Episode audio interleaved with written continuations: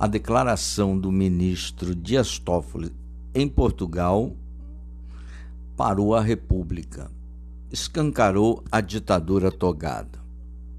Disse que o Brasil vive um parlamentarismo branco, que o STF é o poder moderador.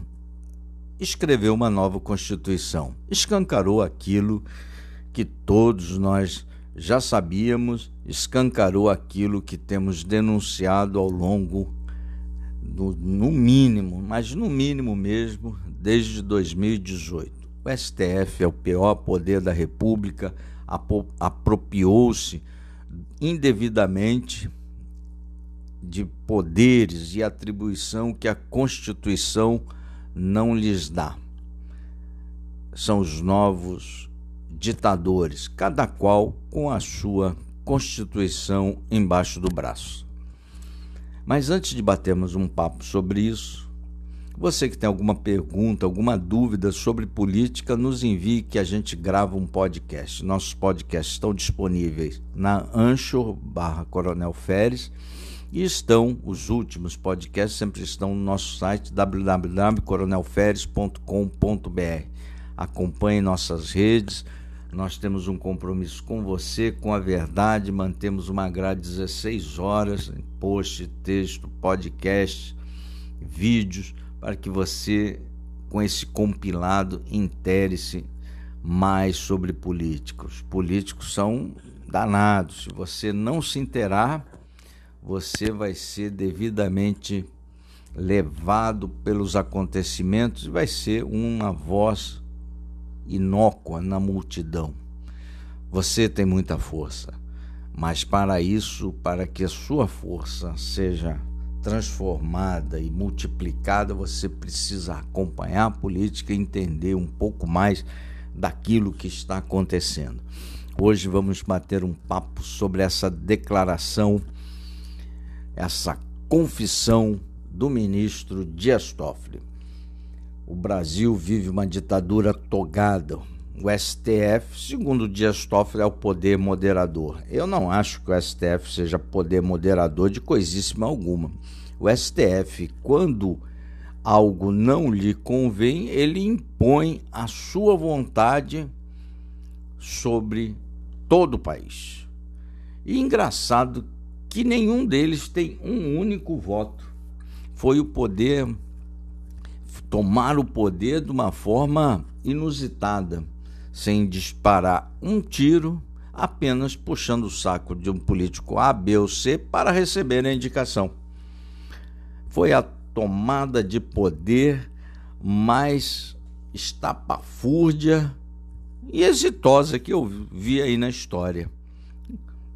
Puxou o saco de alguém, foi indicado e numa canetada se autoproclamam ditadores impõem a sua decisão sobre a imensa maioria, a despeito de se tem voto, né? não estão nem aí para que aquilo que as pessoas pensam ou deixam de pensar. E se você não concordar, se algum dos poderes não concordar, o executivo não concordar, o legislativo não concordar, você recorre aos próprios ditadores. Aí eles, numa benevolência do destino dos deuses do Olimpo, podem rever a sua decisão. É algo surreal, né? É algo surreal.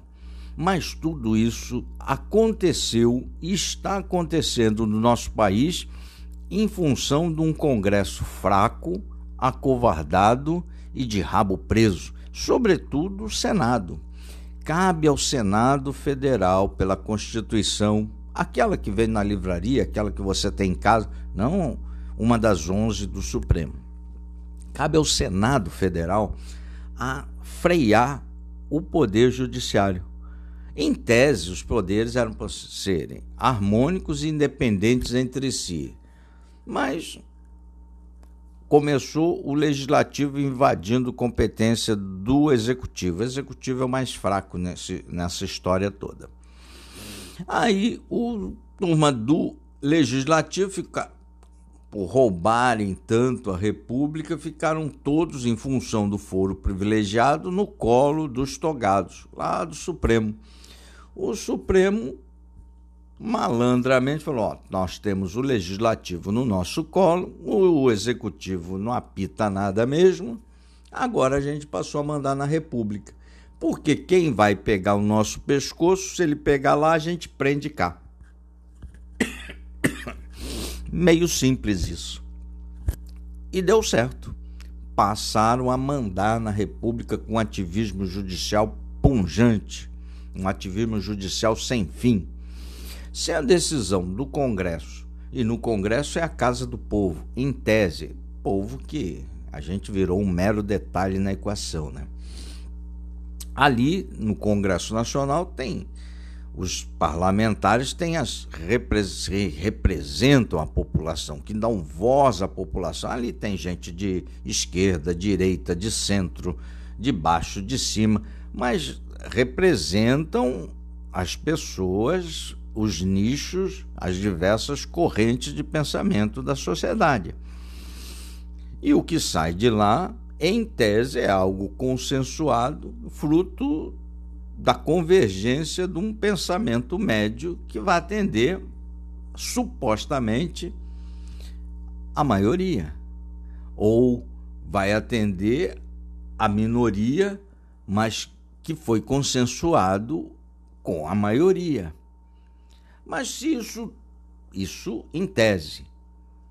Mas quando essa consensuação, é, esse consensuamento, perdão, esse, esse consenso no Congresso não atende o judiciário, ele interfere.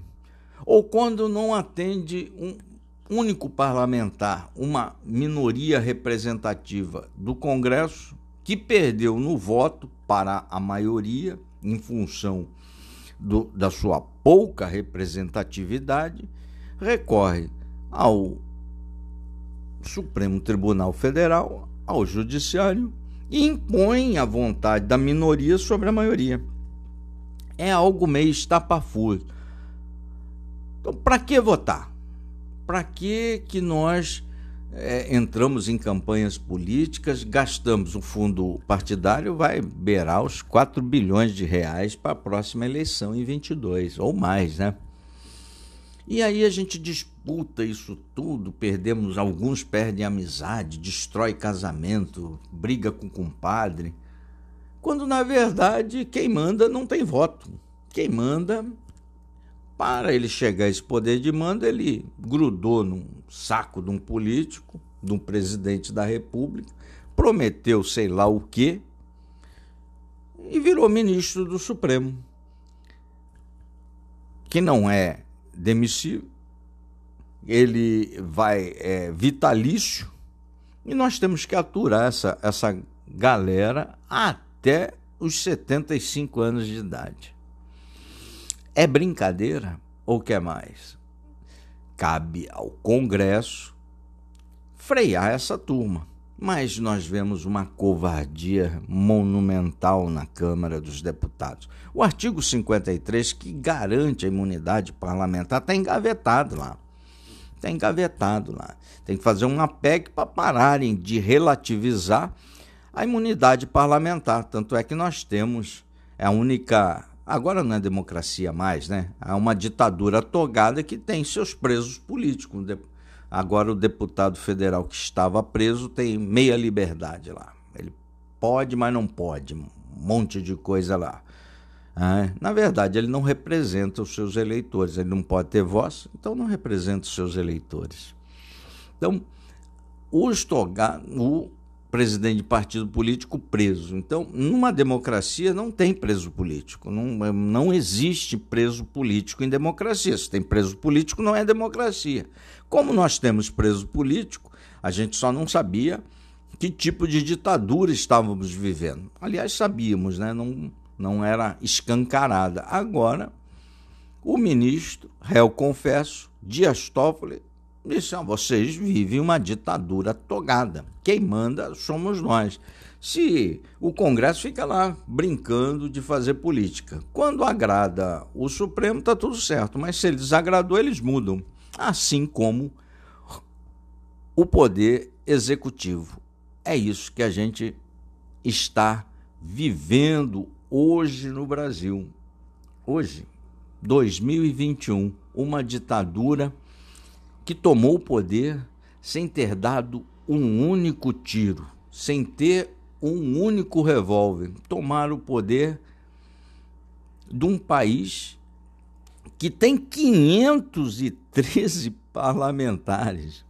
513. É 513 ou 512? Acho que é 512 parlamentares. 512 parlamentares que estão olhando essa prosopopeia do Supremo Tribunal Federal, calados, mudos, acovardados. Enquanto nós, o eleitor, voltar em senador de rabo sujo, com ficha corrida grande, com processo no Supremo, esse cenário não muda. Esse cenário só vai mudar quando tivermos um Senado forte capaz de frear o Judiciário. A hora que empichar um, dois, impedir um, dois ou três ministros, essa ditadura ela cai por terra é, no dia seguinte. Ditadura tem que ter um poder armado para sustentá-la. Ela iniciou puxando um saco para o cara ser ministro e ela vai acabar com um pescoço cortado através de um processo de impeachment lá no Senado Federal. É assim que acaba com uma ditadura.